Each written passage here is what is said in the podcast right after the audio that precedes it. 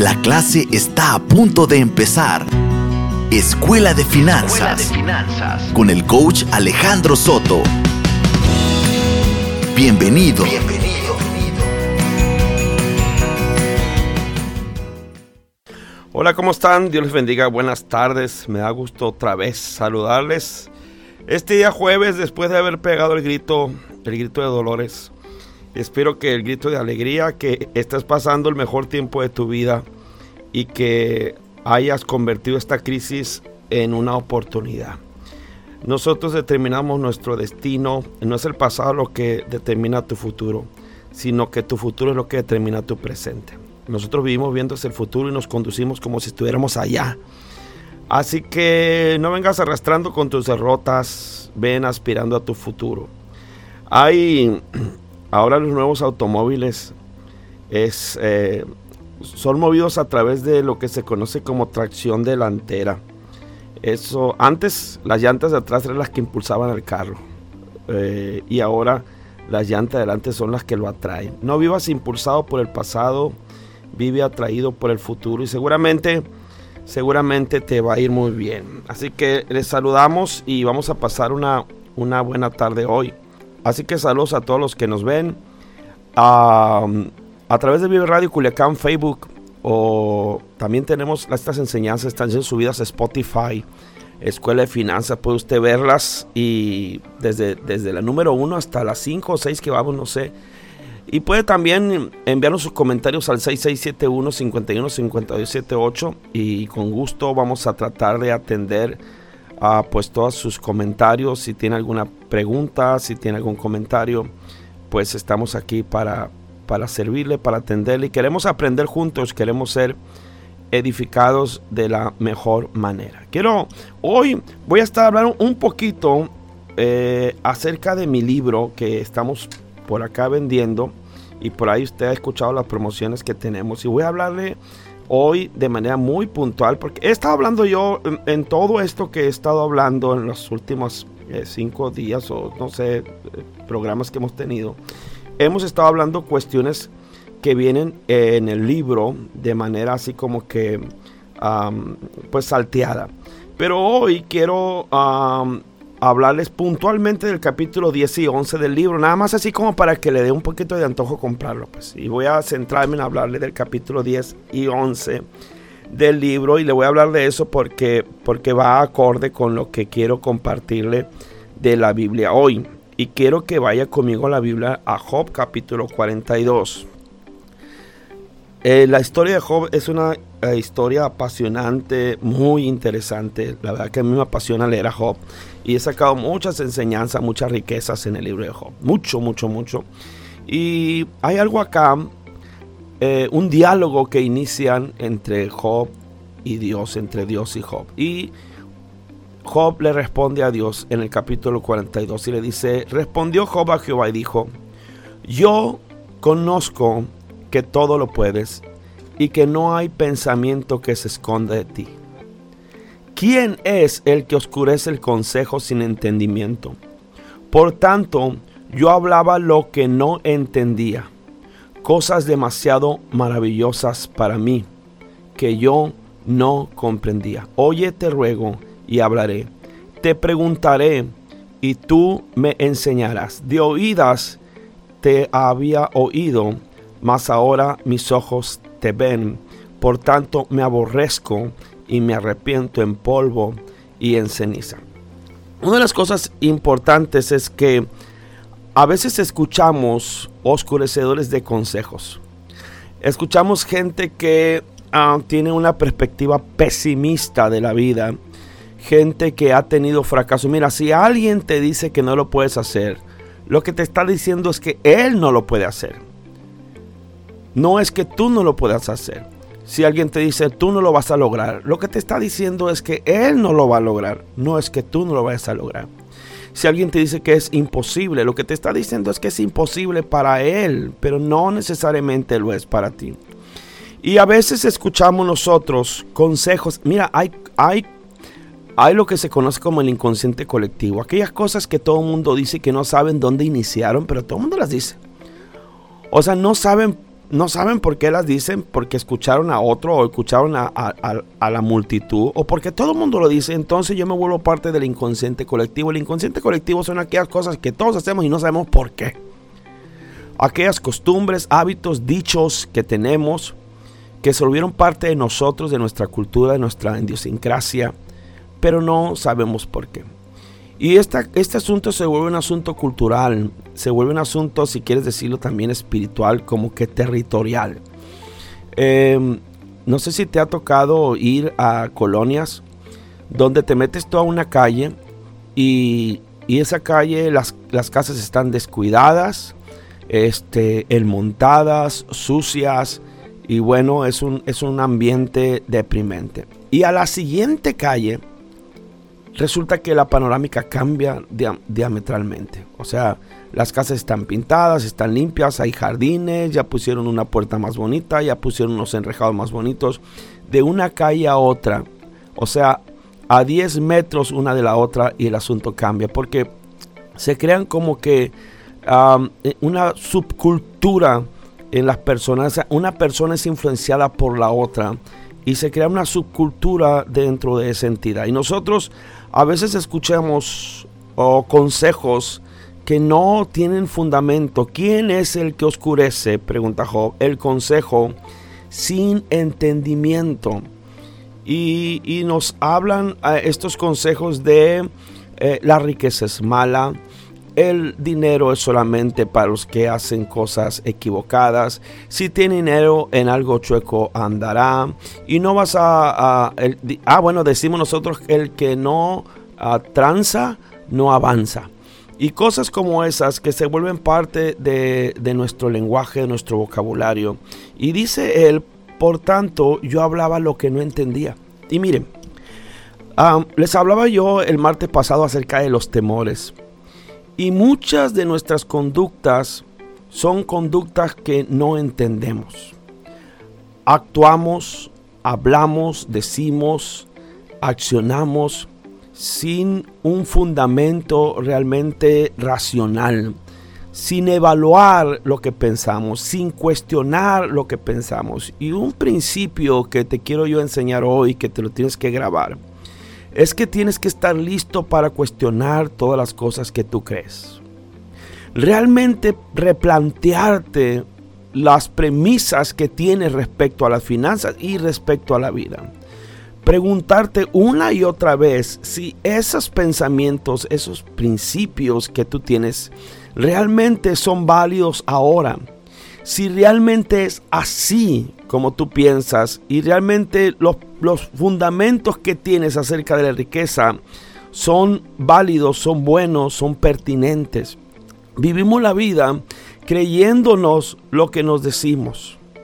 Cuando les platicaba la semana pasada acerca de estas tres personas que a uno le dieron cinco talentos y a otro le dieron dos talentos y a otro le dieron un talento, cuando viene, viene el Señor y, empieza a, hacer cuentas con ellos, el, que fracasó, el que, el que tuvo temor, dijo, yo sé que tú eres alguien que, que cosechas donde no siembras. Yo sé. Y nos cuesta tanto trabajo reconocer que lo que nosotros pensamos es nuestra perspectiva, nuestra opinión acerca de un hecho, y, a veces ni siquiera es tu opinión, es la opinión que alguien más te dio. Y, cuando esta opinión que alguien más te dio, que es una persona a la cual tú admiras o reconoces o le tienes eh, cierto respeto y te da su opinión, y tú abrazas esa opinión como si fuera tuya. Y resulta que esa opinión ya no es válida para ese tiempo. Es buena, fue buena hace 15 o 20 años. O hace 15 o 20 años estaba equivocada. Pero como te lo dijo esa persona a la cual tú respetas o admiras o tenía una posición de privilegio en tu vida, tú has vivido casado con un principio, un concepto, una opinión que tú defiendes como si fuera la realidad. Y dice Job, yo hablaba lo que no entendía, pues no sabía lo que estaba diciendo por ejemplo, a veces decimos cosas como, a mí no me interesa el dinero. Pues yo no sé si sepa lo que está diciendo, pues. Porque resulta que el, dinero es importante para casi cualquier cosa en la vida. Yo pienso que eh, eh, es, es, importante para el 90% de las cosas que tú haces. O sea, para casi cualquier cosa. Para la felicidad es importante dinero. Yo creo que sí. ¿A poco no te hace feliz cuando, cuando le organizas una bonita fiesta a tu hijo, a tu hija y vienen todos sus amigos y le compartes un pastel y, y, le compartes de una comida y pones música y para eso se necesita dinero. No te hace feliz cuando tus hijos estudian, cuando se gradúan, cuando sacan buenas notas. Bueno, para eso se necesita dinero. No te hace feliz salir a cenar con tu esposa y pasar una noche romántica. Para eso se necesita dinero. Para ir al hospital a visitar a un enfermo necesitas dinero para echar gasolina, necesitas dinero para ir a compartir em, un, pedazo de pan a alguien que lo necesita, necesitas dinero para ir y compartir la palabra en un, en un, este, en, en un campo misionero, necesitas dinero para eso. Para todo en la vida se necesita dinero. Y entonces hablamos a veces lo que no, lo que no entendemos. Oye, te ruego, dice, y hablaré, te preguntaré, y tú me enseñarás. a nunca es tarde para aprender. Nunca es tarde. Si tú estás pensando que ya se te fue la vida y que después de tanto tiempo tú ya no vas a poder alcanzar riqueza, creo que te estás equivocando porque nunca es demasiado tarde para aprender. Siempre es un buen momento. Siempre puedes alcanzar objetivos nuevos. Siempre debe de estar abierto para el aprendizaje. De oídas te he oído, mas ahora mis ojos te ven. Deja de tener ideas compradas acerca de las finanzas. Deja de pensar ideas que quién sabe si estaban en lo correcto y tal vez estén equivocadas. Mira, yo quiero hablarte Acá en el capítulo 10 de mi libro hablo de lo que hay dentro de ti. Y hay cosas que tú tienes que cambiar en tu perspectiva, en tu mentalidad, cuestiones erróneas, pensamientos erróneos que tienes que cambiar. Y lo primero, tienes que abandonar la idea de encontrar a la persona perfecta y compararte con ella. Una de las Acuérdate que eh, nosotros estamos dando el seguimiento lo que la semana pasada y la semana pasada hablamos de la inseguridad y de la seguridad. Y una de las cosas que hacen o que, o que eh, alimenta la inseguridad es el eterno hábito de compararte con otros. Siempre estar mirando a los otros porque, porque vas a encontrar siempre en, en, otros um, o una superioridad o una inferioridad. Como sea. Cuando tú te sientes inferior a otro, eh, eh, entonces hay inseguridad. Pero cuando tú te sientes superior a otro, no es que tú seas seguro, es tu inseguridad que te hace buscar a quién o sobre quién eres superior, solamente para fijar un punto de seguridad que es falsa. La seguridad no depende de las comparaciones con otras personas. Las comparaciones lo único que producen es insatisfacción. Siempre que te estés comparando con otros, vas a vivir una vida insatisfecha. Las comparaciones son producto de la inseguridad. Y, y escúchame, la mente es muy poderosa. La, mente insegura siempre va a encontrar personas superiores para establecer su punto de que tú no eres tan bueno. Como hay inseguridad en ti, y tú tienes que avalar ese pensamiento. Tú tienes que encontrar un recurso que avale ese pensamiento de que tú no eres tan bueno y que tú no eres tan capaz y que tú no eres tan efectivo y que tú no eres, eh, no sabes tanto. Entonces tu mente siempre va a estar buscando personas perfectas y las va a encontrar. Siempre va a estar buscando personas mejores que tú y las va a encontrar para compararse con esas personas y avalar tu pensamiento de que tú eres inferior. Entonces cada vez que tú estés comparándote, vas a encontrar personas que te superan. Y eso lo único que va a hacer es servir como aval para tu pensamiento de mediocridad y estar y continuar en un status quo, en, un, en una falta de movimiento hacia el futuro, hacia adelante. Lo que tienes que hacer es observar a personas comunes que no son perfectas, pero que logran desenvolverse de manera efectiva y pueden producir de manera cotidiana. Por igual de estar buscando a personas con las cuales compararte, busca a personas que son normales, que eh, eh, no, no, no, son perfectas, que tienen mm, sus defectos y que tienen sus incapacidades y que tienen sus dificultades y que tienen sus limitaciones, pero a que a pesar de ello están teniendo éxito en lo que buscan. Y si buscas a esas personas las vas a encontrar a puños. La gran mayoría, son muy pocas las personas, ¿verdad? Apenas en las telenovelas o, este o personas que nos venden realmente una fachada, una máscara y tú los ves que ponen la foto, la foto de su perfil, ¿verdad? Y ahora con el Photoshop y ahora con este, con, con todos los que le llaman filtros, este, pues toda la gente sale muy bonita. Y, y si no sales bonito, pues te arreglas. Y haces ahí los cambios, se va en tu fotografía y pones un perfil muy bonito, con un fondo muy bonito.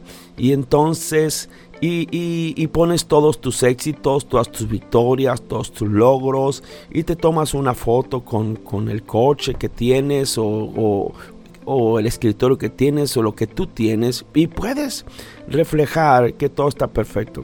Pero eh, pues son muy pocas las personas que pueden presumir que llevan una vida perfecta y casi estoy seguro que las que lo presumen no la llevan tal. Pero hay muchas personas que cotidianamente están trabajando fuerte y trabajando duro y que son personas ordinarias que con su esfuerzo están logrando grandes cosas en su vida. Entonces busca esas personas ordinarias como tú. Busca, busca esas personas que no tienen nada extraordinario, ¿verdad? Pero que están logrando cosas extraordinarias y que con las cuales puedes inspirarte y decir, ella es una persona ordinaria que está logrando cosas extraordinarias y yo también soy una persona ordinaria, entonces puedo lograr cosas extraordinarias, pero tienes que cambiar tu perspectiva. Tienes que trabajar con tu mente y tu manera de ver las cosas. Deja de buscar personas perfectas que lo único que hacen es avalar tu estado de imperfección y decir, pues yo no soy como ellos, entonces no lo voy a lograr. Y empieza a buscar personas imperfectas que están logrando grandes cosas para que entonces te des la oportunidad y digas, si, él, ¿verdad? Lo logró, yo también lo voy a lograr. Así que no, eh, a, veces pensamos nosotros, bueno, él alcanzó un alto grado académico, entonces es mejor que yo. A veces pensamos, si hago esto, entonces sé que me pasará algo porque ya en el pasado tuve algunos contratiempos y fracasos.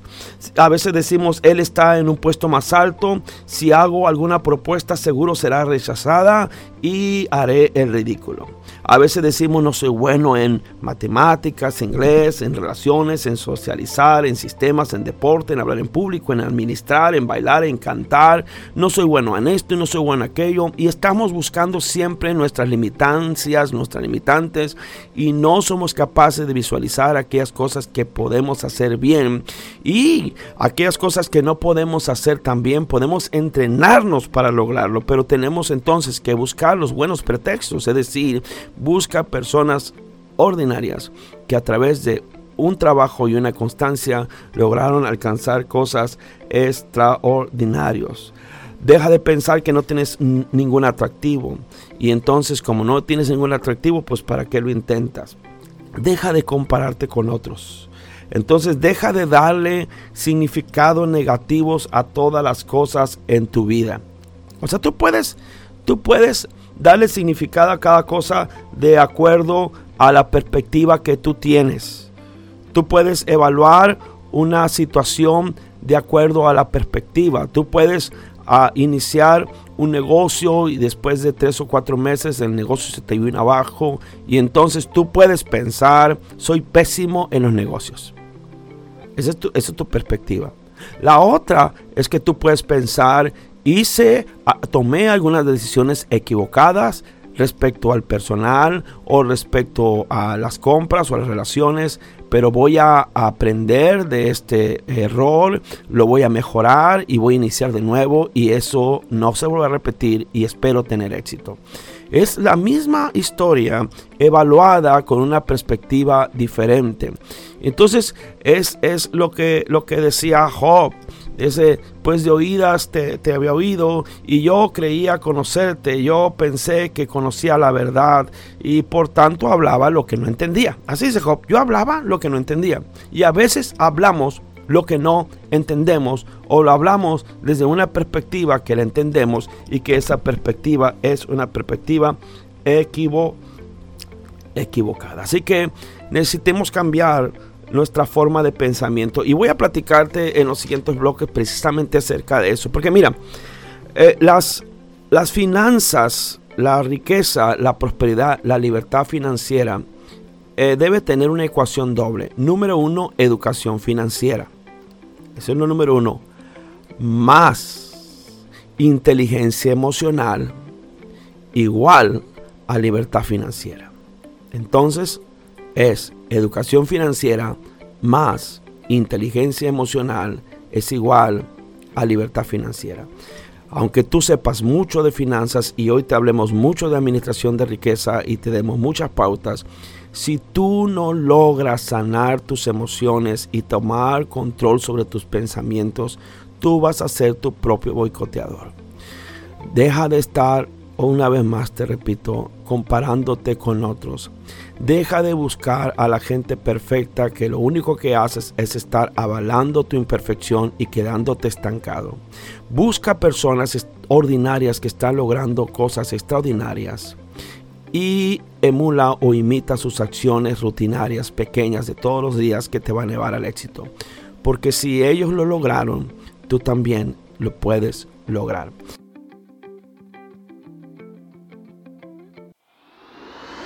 Escuela de Finanzas.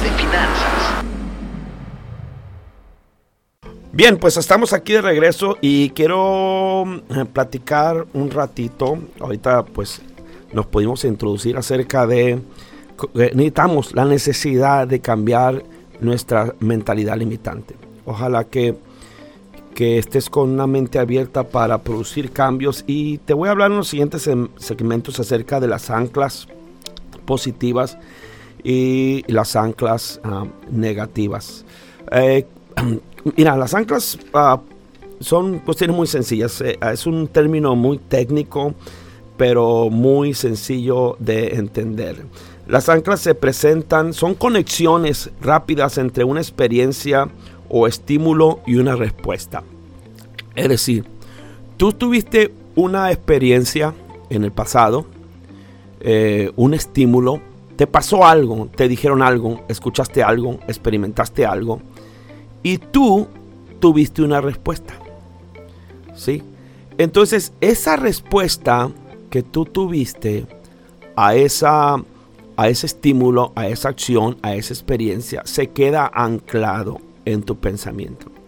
De tal suerte que siempre que sucede algo similar, siempre que tú pasas por una experiencia similar o percibes una experiencia similar, tiendes a responder de la misma manera.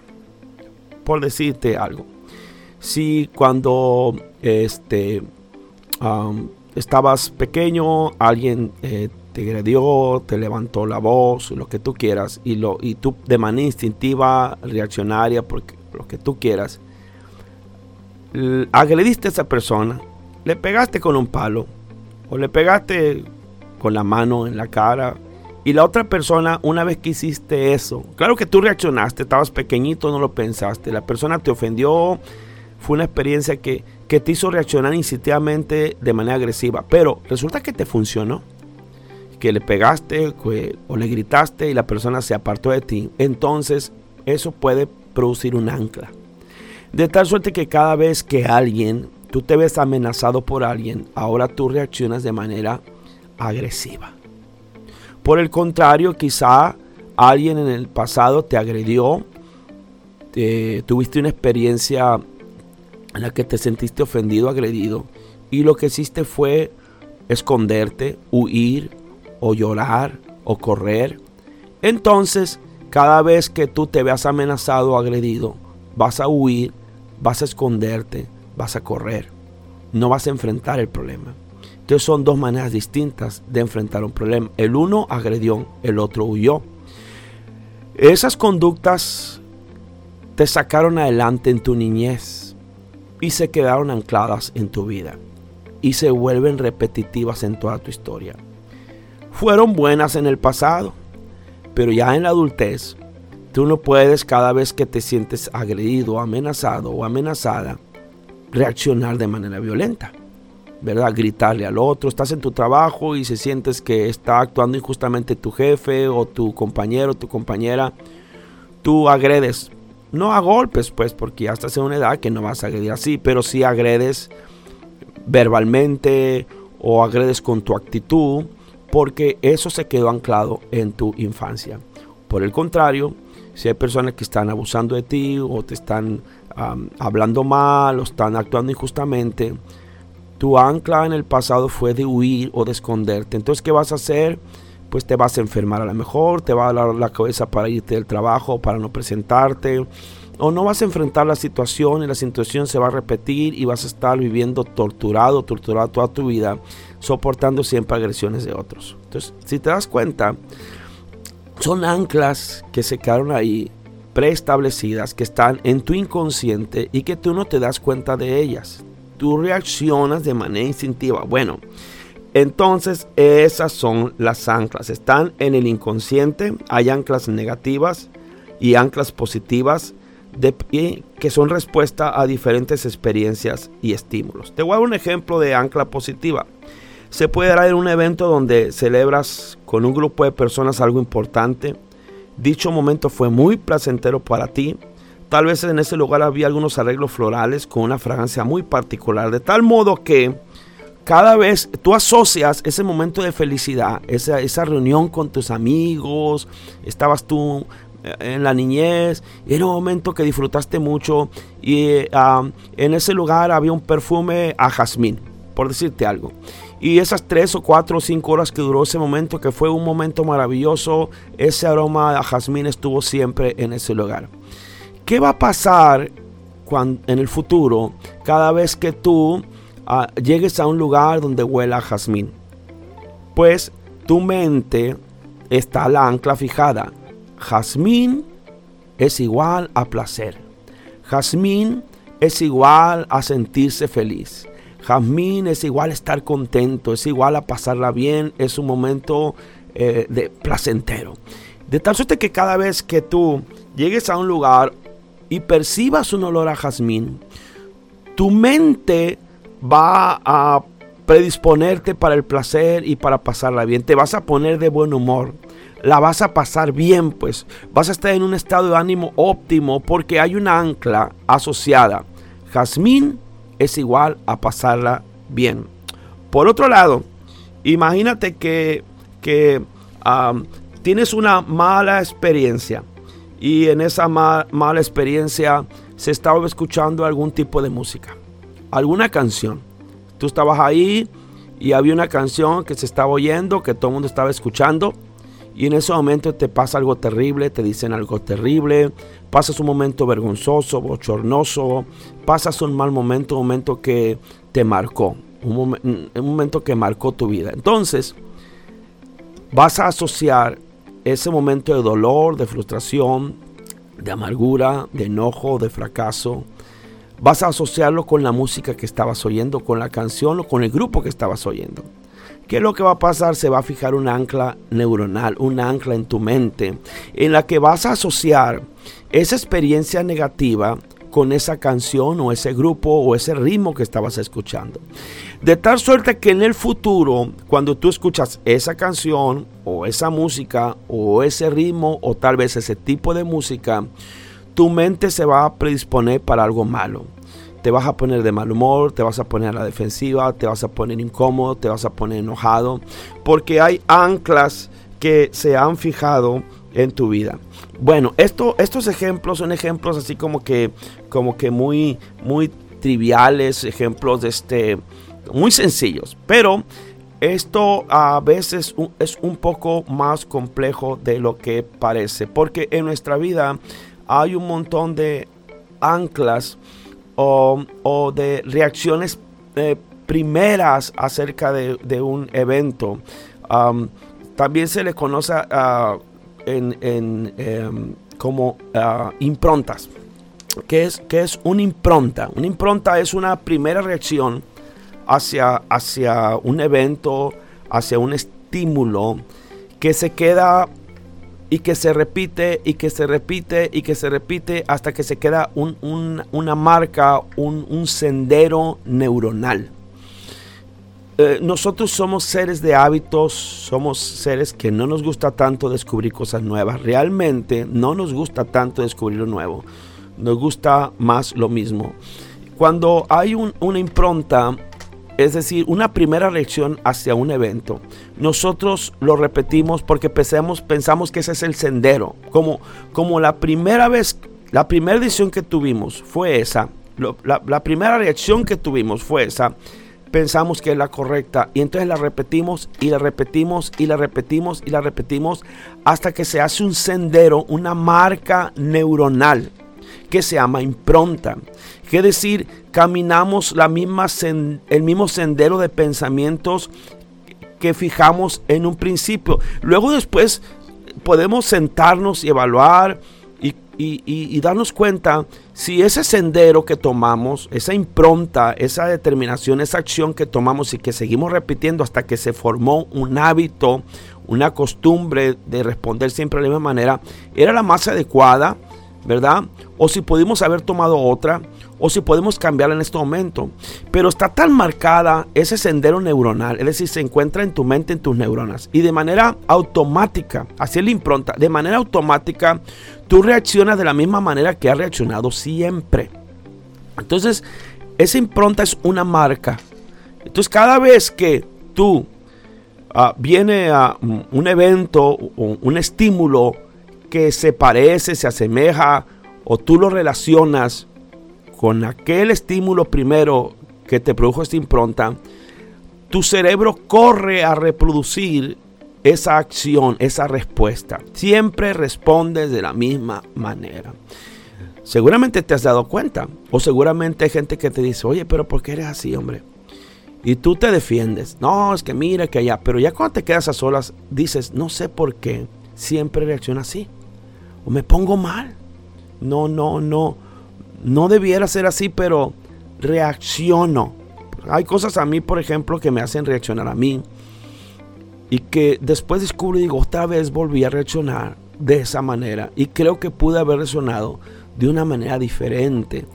Pero, para cuando te diste cuenta, tú ya reaccionaste. O sea, ya hiciste lo que siempre has hecho. Eso se llama que impronta. Para que tú puedas cambiar esas improntas, tienes que crear unas reimprontas. ¿Qué significa reimprontas? Tienes que crear senderos, ¿verdad? diferentes a los que siempre caminas. Tienes que abrir algunas brechas diferentes. Eh, tu cerebro siempre va a querer correr hacia el mismo camino, ¿verdad? Cuando yo vengo aquí a la radio, hay muchos caminos por los cuales yo puedo llegar aquí. De repente hay gente que platico con ella respecto a la ruta que toman para llegar a tal o cual lugar. Me dicen, yo me voy por tal calle y luego agarro esta calle. Y yo le digo, ¿pero por qué agarras esas calles? No, pues porque a mí me gusta por ahí. Entonces tú le dices, yo me voy por esta otra. Se me hace que está mejor. Le saca la vuelta al otro semáforo. Y, y nos empezamos a pelear, a discutir cuál es la mejor ruta. Nos gusta tomar siempre la misma ruta y nunca nos ponemos a evaluar si hay otra ruta mejor. Pero como esa fue la que tomaste por primera vez, la sigues tomando y la sigues tomando y la sigues tomando y la sigues tomando.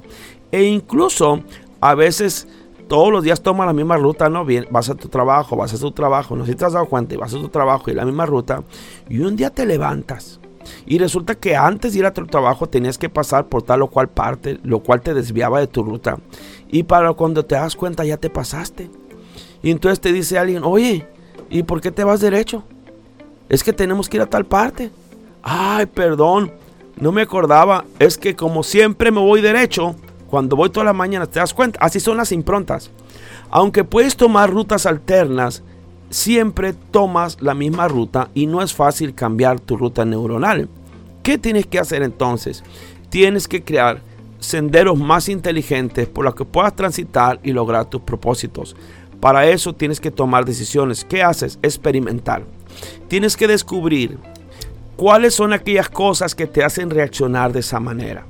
A ver, ¿cuándo es cuando reacciono así? ¿Cuándo? ¿Cuándo es cuando reacciono de esta manera? Cuando descubres ¿Qué es lo que te hace reaccionar de esa manera? Entonces tú te vas a crear, escúchame, pon atención o graba esto, porque tú te vas a imaginar, tú te vas a imaginar, solamente es mental. Escucha, mira, te voy a decir algo bien importante. Tu mente no sabe diferenciar entre ficción y realidad. Apunta esto. Tu mente no sabe diferenciar entre ficción y realidad. Dices tú, ¿cómo puede ser eso? No lo creo. Te voy a poner un ejemplo bien sencillo. Si tú vas al cine y te pones a ver una película de terror, lo cual yo no te recomiendo, no digas, ah, que el pastor dijo que vayamos al cine. Yo no estoy diciendo nada. Yo no veo películas de terror, pero vamos a decir. Ah, o una película de acción o como tú quieras. Pero una película de terror pienso que es más gráfica, por eso lo voy a decir, más ilustrativa. Tú vas ahí, tú pagaste 60, 70 pesos por esa película. Ya viste los cortos de la película. Sabes de qué se trata. Se trata de una mujer greñuda que sale adentro de una tele. Sabes que eso no es verdad. Sabes que eso no existe. Sabes que es una producción. Hasta puedes conocer al artista y todo. Hasta alguien te platicó ya hasta la trama. Pero cuando entras al cine y empieza la función, gritas, lloras, hasta aruñas al que tienes a un lado y, hay gente que, olvídense, hay gente que se sale de la sala porque no soporta el terror. Y te vienes del cine, vas y te cenas un sushi. Ya pasaron tres o cuatro horas de la película. Llegas a tu casa y te acuestas y no quieres apagar la luz. Y sientes que una mano peluda sale debajo de la cobija y te agarra los pies. Y escúchame, hay gente que dura con esa impresión días. Y si tú le pones esa película a un niño, tú le puedes arruinar su, su vida total. Nunca superarlo y vivir siempre bajo miedo. Ahora, tú que eres un adulto, aun y cuando tú sabes al sentarse en esa silla que eso no es verdad, tu cerebro no logra identificarlo de tal suerte que llora, gritas y reaccionas como si eso fuera verdad. Porque tu cerebro no sabe diferenciar entre realidad y ficción. Bueno, una vez habiendo dicho esto, tú tienes que aprender cómo funciona tu cerebro. Entonces tú tienes que identificar en qué momentos es que reaccionas mal, porque tienes improntas. Improntas, te dije, son como senderos neuronales que siempre hacen que camines por él, porque están muy marcados, pues, muy marcados, muy marcados. Es como cuando tú tiras agua y hay ya marcado un, sendero, una vereda, por donde el agua siempre corre. Entonces cuando tiras el agua, el agua va a buscar siempre el mismo sendero. ¿Qué es lo que tienes que hacer tú? Tú tienes que raspar con una pala, con un palo, un sendero diferente, más profundo, para que cuando tú tires el agua, el agua agarre un sendero diferente. Bueno. Cuando tú ya sabes qué es lo que te hace reaccionar mal en diferentes situaciones y hablando de las finanzas, respecto a las finanzas, los negocios, los tratos, el vender, entonces tú te vas a imaginar una situación en la que siempre reaccionas mal, te la vas a imaginar. Te vas a imaginar que esa persona llega o esa situación se presenta. Te vas a imaginar, ah, siempre que ah, una vez cuando presenta, mira, por ejemplo, para que lo entiendas, quiero ser lo más claro. Cuando usted estaba chiquito te tocó pasar y decir una poesía. Duraste toda la semana aprendiéndote la poesía. Entonces resulta que pasaste a decir la poesía. La maestra te pasó al salón a decir tu poesía, una poesía que apenas tenía tres o cuatro frasecitas, cortita, muy cortita. Te paras enfrente y cuando te paras enfrente empiezas a ver a los demás niños y el terror empieza a inundarte. Eh, bueno, empiezas a decir la poesía y todo va bien hasta que una palabra la dices mal. Fue un pequeño error fonético. La pudiste haber dicho perfecta, te la sabías perfectamente, pero fue un error circunstancial en ese momento que pronunciaste mal una palabra y todos los niños se sueltan a reír como locos. Eso te puede marcar para toda tu vida. De tal suerte que ya ahora estás grande, vas a hacer una presentación para tus jefes, vas a hacer una presentación, una oportunidad que vas a presentar para que eso te va a promover a ti en tu empresa. Y eso que te pasó, esa ancla negativa de presentarte frente a los demás, exponerte frente a los demás, viene y te atrapa y te trabas y tartamudeas y resulta que tu presentación fue un desastre.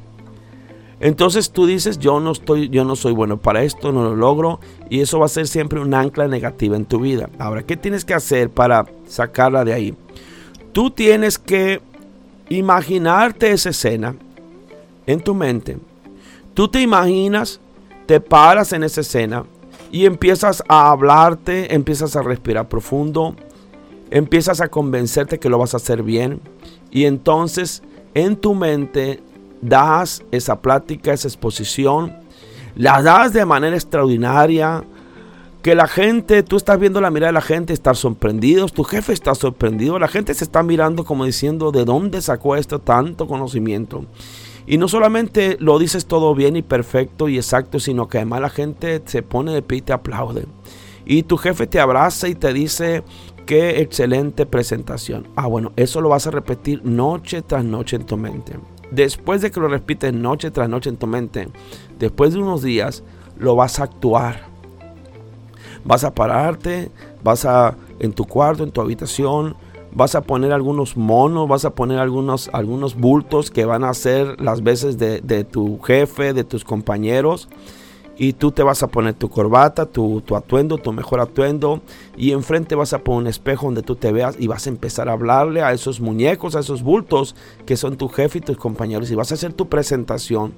Y, y al final vas a ver cómo se levantan y te aplauden. Eso lo vas a repetir una y otra vez hasta que tu mente se convenza de que eso es una realidad. ¿Qué estás haciendo tú? Estás creando improntas positivas o anclas positivas. Estás revirtiendo tu experiencia negativa y creando una experiencia positiva. Entonces, ahora tú dices, pero esa experiencia no es real. Tu cerebro no se da cuenta, tu cerebro no lo entiende, tu cerebro la va a captar como si fuera real. Y entonces, esa es una manera de crear reimprontas o transformar anclas negativas por anclas positivas. Lo primero que tienes que hacer es identificar el ancla que es cuál fue tu experiencia o cuáles son las experiencias que te hacen reaccionar mal. Y entonces tienes que empezar a crear respuestas diferentes a, una, a esa misma experiencia en tu mente, practicarlo una y otra vez. Luego después puedes presentarte delante de, de, tus papás o de tus hermanos y decirles, estoy tratando de superar el miedo a hablar en público, ¿me pueden ayudar? ¿Qué les parece si después de la cena quiero hacerles una presentación en la sala de mi casa?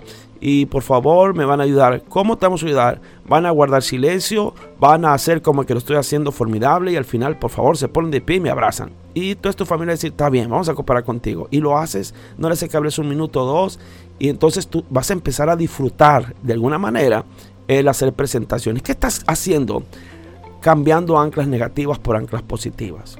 Entonces a la hora de, de negociar, a la hora de vender, ¿verdad? Por eso las personas, los niños que empiezan a vender en su casa cositas y, hacen agüita de culé, bueno, ya no hay culé, de frisco, o que ni frisco, de tan, este, o de suco, y venden a sus tíos y su abuelita y sus abuelitos le compran y le pagan a lo mejor con un boletito, con que están, están creando improntas positivas, exitosas.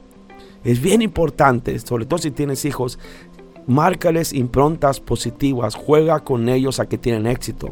Ponlos a hacer exposiciones, a hacer obras de teatro frente a ti, apláudeles, diles que son brillantes, eh, hazlos que te vendan cosas, ponlos a trabajar y premialos. Cuando hagan algo, premialos, págales, para que tengan improntas positivas acerca de los negocios y de las ventas y del éxito. Si tú logras crear esas improntas, establecer esas anclas positivas, lo van a seguir para toda la vida. Pero si tú tienes anclas negativas o tienes improntas que te hacen siempre reaccionar de una manera que te duele, que te daña, que no te está eh, ah, produciendo resultados, puedes detenerte, analizarlas y cambiarlas. Escuela de Finanzas. Escuela de Finanzas. Bien, pues aquí estamos en el último segmento y espero que lo que hemos hablado te esté ayudando de algo, te esté ayudando de algo y lo pongas en práctica. Y pues estamos para servirte. Estamos en el 6671 515278 si tienes alguna pregunta, algún comentario. Y estamos en Vivo Radio Culiacán, en Facebook y por Spotify, Escuela de Finanzas. Ahí puedes descargar, escuchar, mejor dicho, las, las, estas pláticas. Bien, voy a hablar para terminar eh, este segmento. De verdad que estoy para ayudarles, para, para lo que pueda ofrecérseles. Um, respecto a lo que estoy hablando. Estoy hablando, esto viene en el capítulo 10 y 11. Lo que he estado hablando hoy está en el capítulo 10 y capítulo 11 del libro. Así que la verdad, cómprelo. Cómprelo porque um, ahí viene con más detalle. Todavía sigo hablando de eso en los demás capítulos. E inclusive viene una parte que es como una especie, se llama sesión. Sesión. En el capítulo como que 15, no recuerdo bien. Algo que se llama sesión. ¿Qué significa eso, sesión? Que hay una, hay una especie como de taller que usted, aquí viene en el libro, que usted va a trabajar en él para, para, y que lo va a guiar, lo va a ayudar a cambiar sus, sus creencias limitantes. Así que le conviene comprar el libro. Mire, ¿cuánto le costaría una sesión de coaching conmigo? Pues le va a costar 700 pesos. Y, y este, una sesión nomás. Y en la primera sesión pues no vamos a avanzar mucho, necesita usted unas 5 o 6 sesiones. Pues el libro le va a costar la mitad de una sesión, 350 pesos. Y ahí en el libro escribimos un montón de cosas, muchas cosas que, que, que no le, no le voy a poder dar en una sesión de coaching. Ocuparía como unas 20 sesiones de coaching. Así que imagínese usted el tesoro que va a recibir cuando compre este libro. Así que cómprelo porque si compra el libro cuesta 350. El libro físico es una preventa y se le va a regalar el ebook, el, el libro digital. Entonces cuando usted paga su libro, los 350, inmediatamente a su correo le va a llegar el ebook para que ya lo empiece a leer, ya lo tenga, lo pueda leer en su en su smartphone, en su Android, en su tablet, en su computadora, donde quiera. Entre tanto que le llega el libro físico. Así que la verdad que es una oportunidad, es una oferta que debe de aprovechar. Le voy a hablar ah, por último de cuatro elementos claves para las creencias limitantes del no puedo. Elementos claves de la creencia limitante no puedo, que esta creencia del no puedo ha matado más sueños, ha, creado más vegetales mentales, ha frustrado a muchos grandes autores, a muchos grandes compositores, a muchos grandes artistas, muchos grandes inventores que no pudieron ser sencillamente porque se les ancló en su infancia, en su vida, el no puedo. Y, tienes que identificar eh, la raíz del no puedo porque una vez que tú identificas, la Biblia dice que conoceréis la verdad y la verdad te hará libre.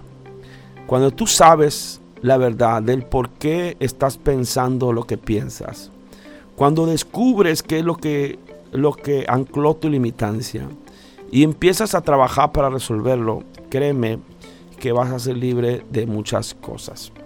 Y Cuatro elementos clave para la creencia limitante del no puedo. El primer elemento es la observación, apúntalo ahí. La observación. Esto sucede cuando de pequeños observamos a algún adulto porque nosotros pensamos que el adulto es superior a ti. Puede más, sabe más, es más capaz. Si el adulto puede, entonces, pues en el futuro tú podrás. Pero Observas a este adulto en el que tú confías y lo escuchamos decir no puedo en algún asunto o en alguna acción. Ese adulto quiso hacer algo, ¿verdad? Y dijo, no puedo. Quiso resolver un asunto y ese adulto en el que tú confiabas lo escuchaste decir, no puedo. Entonces, al observarlo, concluiste que si él no pudo, entonces tú tampoco podrás. Fíjate qué cosa. No fue una experiencia que tuviste. Pon atención a esto. Es bien importante que cheques estos elementos. No fue una experiencia que tú tuviste, fue algo que observaste en alguien al que tú respetabas o admirabas o en el que tú confiabas. Y que en determinado momento esa persona en la cual que tú admirabas, confiabas y dijo no puedo respecto a algún asunto. Entonces cuando hiciste esa observación, tu conclusión fue, si él no pudo, entonces yo tampoco podré. Y se, y se establece un ancla en tu vida del no puedo. No tuvo nada que ver contigo. Nunca has fracasado ahí, nunca has fallado ahí. Es más, jamás lo has intentado y no sabes por qué. Pero tú dices, no puedo. Hasta que descubres que escuchaste a alguien más decir. Claro que es alguien al que tú respetas, admiras, en el que tú confías, no cualquier persona. Y eso se quedó en tu mente. No puedo, porque él tampoco pudo, entonces yo tampoco podré. Ese es el primer elemento. El segundo elemento es la comparación. Cuando de pequeños vemos a otros que hacen las cosas mejor que nosotros y nos vemos pequeños o inferiores, se crea inseguridad en nosotros y se fija un ancla de no puedo. Porque estamos que comparándonos. La comparación. De pequeño te comparaste con alguien y tú ves a ese alguien superior. A esa persona, tú te ves delante de esa persona como más pequeño o inferior y entonces se crea una inseguridad. Sobre todo si esa persona actuó o hizo su destreza, su capacidad frente a ti y te superó en ese, en ese momento, se crea el ancla de ah, el yo no puedo por comparación. Él es superior a mí.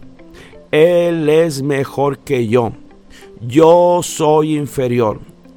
Él me ganó. Él me gana. Él está adelante, Él está arriba. Entonces este es un ancla de qué? De comparación. Entonces tú estás en tu trabajo y hay una oportunidad, ¿verdad? De que alguien se promueva y tú dices, no, pues está fulano, está prengano, está mangano, está este, está aquel. No tengo posibilidad. ¿Por qué? Porque hay un ancla de comparación. Él tiene sus estudios, él tiene más tiempo que yo, él tiene más experiencia que yo, o él tiene estas facultades que yo no tengo, y siempre tu limitante es la comparación con los otros, pero eso se quedó anclado desde tu infancia.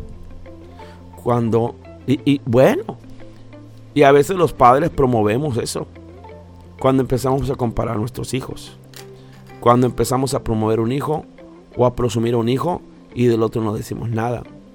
O a veces cuando la maestra en tu escuela ¿verdad? Empieza a presumir a un alumno de este, delante de los otros y o te desacredita a ti delante de otros y entonces eh, hay un ancla del no puedo por comparación. Entonces la primera es por observación, porque observaste a alguien que no pudo, entonces tú llegas a la conclusión que tú tampoco puedes. O por comparación, cuando desde pequeño tú veías a personas que se mostraban superiores, con más destrezas, más capacidades que tú. Entonces llegaste tú a la determinación que tú no podrías y otros sí. Eso se llama eh, la ancla por limitante, ancla limitante o creencia limitante por comparación. La tercera es impronta externa. Acuérdate que la impronta es la primera reacción, ¿verdad? A un estímulo o a una acción cómo reaccionaste la primera vez. Entonces tu cerebro piensa que esa primera vez, la manera en que reaccionaste es la adecuada y entonces la sigue repitiendo hasta que se crea un surque neuronal, un camino neuronal que se conoce como impronta. Y para quitar esa impronta hay que crear una nueva, diferente. Ya te dije que te visualices y bueno, ya recuerda lo que te enseñé acerca de eso. Impronta externa cuando alguien de importancia para nosotros expresa que somos o seremos incapaces de hacer algo y lo aceptamos como verdad, estableciendo una creencia limitante, se llama impronta que externa. No fue algo que hiciste, ni fue algo que viste hacer, fue algo que alguien dijo sobre ti, por eso se llama impronta externa, porque no fue tu experiencia, no fue tu vivencia, ni fue una conclusión a la que tú llegaste, fue una expresión que otro dijo sobre ti. Por eso es externa. Y creo en ti una impronta, un pensamiento, un surco, un camino neuronal repetitivo. El otro te dijo, tú no vas a poder. Tú no lo vas a lograr. Tú no tienes la capacidad. Tú eres muy bajito. Tú eres muy alto. Eh, tú no sirves para las matemáticas. Ah, no te ayuda tu carácter. Ah, eres muy flemático. Eres muy melancólico. Eres muy sanguíneo. eres muy colérico. Porque quiero decirte que para que te va a señalar lo que le digas es defecto. O sea, nada es virtud. Y te dijo algo acerca de ti y tú lo creíste. Y creaste una impronta que externa. ¿No? No es una conclusión a la que tú llegaste. Le compraste esa conclusión a alguien más acerca de ti. Entonces tienes que descubrir, tienes que indagar y tienes que encontrar y tienes que revertir esa impronta, cambiarla por una impronta positiva y de éxito. Y por último, el elemento de experiencia y falta de refuerzo positivo. Cuando tuviste una experiencia negativa y nadie te dio un refuerzo positivo. Cuando de pequeños tuvimos una experiencia negativa o fracaso y no fuimos estimulados positivamente con palabras de aliento, se crea una impronta de impotencia si no lo logré una vez, entonces no podré lograrlo nunca. ¿No? Una impronta de impotencia porque faltó un refuerzo positivo. Alguien que te abrazara y te dijera, no te preocupes. Es tan importante cuando alguien fracasa, cuando un niño fracasa, cuando un adolescente fracasa, llegar y decirle, no te preocupes, todo va a estar bien, te voy a ayudar, pero lo vas a lograr. Vamos a esforzar, vamos a trabajar. Mm, no se acaba el mundo con esto. Este, esto no te determina, esto, esto no, no es lo que va a fijar tu destino. Tú lo puedes lograr, vamos a intentarlo nuevo. Tú eres bueno, tú eres capaz. Es tan importante esas palabras positivas, esos refuerzos positivos que van a transformar el fracaso, eh, la derrota, la experiencia amarga la van a transformar en algo que resulte para bien. Pero no hubo quien te lo dijera. Entonces te quedaste tú con la experiencia amarga, con el sabor amargo de la derrota, de la experiencia de frustración, de la pérdida. Así que, observando tus creencias limitantes, pregúntate cuál de estas cuatro o de estos cuatro elementos eh, colaboró en su establecimiento. Fue por observación, es decir, porque viste a alguien que no lo logró y entonces tú llegas, ah, es que, es que, pues nosotros nunca hemos sido ricos. Nosotros nunca hemos tenido dinero y este, y si, y si alguien, y si mi papá no logró, entonces por observación. Alguien que tú admirabas no lo logró, entonces tú llegas a la conclusión que tampoco tú lo podrás lograr. Por comparación, a lo mejor te comparaste con alguien más o te compararon con alguien más, de tal suerte que siempre vives restringido por un sentimiento de ser inferior o de que siempre habrá alguien superior a ti, así que ¿para qué lo intentas? o por una impronta externa, decir algo que alguien dijo, te etiquetó y determinó tu destino, lo compraste como una verdad, o por una mala experiencia en la cual nadie te ayudó, te ayudó para que pudieras superarla, cambiarla, transformarla en algo que fuera ah, positivo y que, y que fuera un reto para ti, que ese fracaso lo convirtieras en una posibilidad para cambiar. Entonces, mira, lo que pasa regularmente en estas huellas neuronales, la mayoría de nuestras creencias son inconscientes y casi todas las creencias limitantes se formaron en edad temprana de nuestra vida, en los primeros cinco años de vida. Se llaman improntas, te decía, son huellas neuronales que condicionan nuestras respuestas en las diferentes situaciones de nuestra vida adulta. Cada una de estas está diseñada con un patrón mental. Y ese patrón mental se compone de tres partes. La primera es una ah, interpretación asociada. La segunda es una sensación asociada. Y por último, una afirmación. Te voy a poner, poner un ejemplo.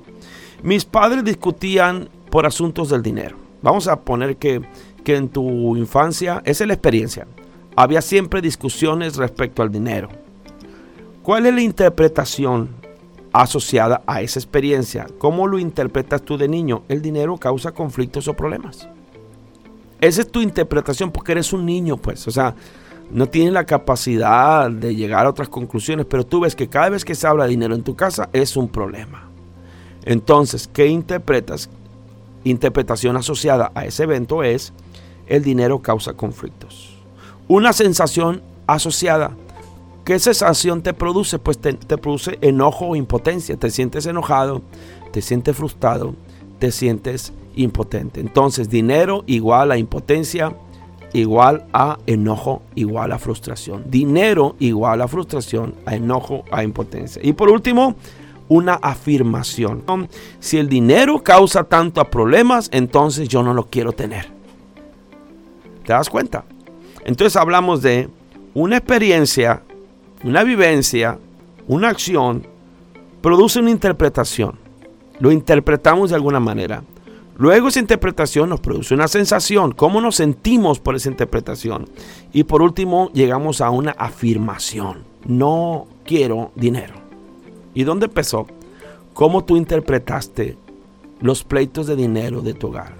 No, lo interpretaste como el dinero causa problema. ¿Qué sentimientos te generó? Enojo, frustración. Y entonces el dinero causa frustración, enojo. Y entonces llegas a la afirmación, yo no lo quiero. Entonces tienes que resolver esos dilemas, tienes que resolver esas conclusiones equivocadas. ¿Por qué? Porque de niño no tienes esa capacidad, pero ahora ya la tienes. Ahora tienes recursos que no tenías. Ahora tienes capacidades que no tenías. ahora sabes cosas que no sabías. Ahora tienes conceptos que antes no tenías. Las interpretaciones que tuviste eran interpretaciones en base a una edad, a una experiencia, a lo que tú sabías. Pero no tienes que vivir casado con eso, tienes que cambiarlo, tienes que, tienes que leer, capacitarte y transformar la manera en que tú piensas. Y una vez que cambies tu mente, cambiará toda tu vida. Así que, bueno, espero que hayamos avanzado en algo. Martes seguimos con esto, pero si quieres saber más acerca de esto, pues compra el libro, hombre. Y te va a ayudar mucho. Así que me dio mucho gusto saludarte. No sé cuánto tiempo estuvimos aquí, pero bueno, ya, ya, ya llegamos a la conclusión de esta tarde. Dios les bendiga mucho, les amo, cuídense y nos veremos si Dios quiere el próximo martes. Bendiciones. Acabas de escuchar Escuela de Finanzas. Escuela de Finanzas. Escúchanos martes y jueves de una y media a dos y media de la tarde. Solo por, Solo por. Radio.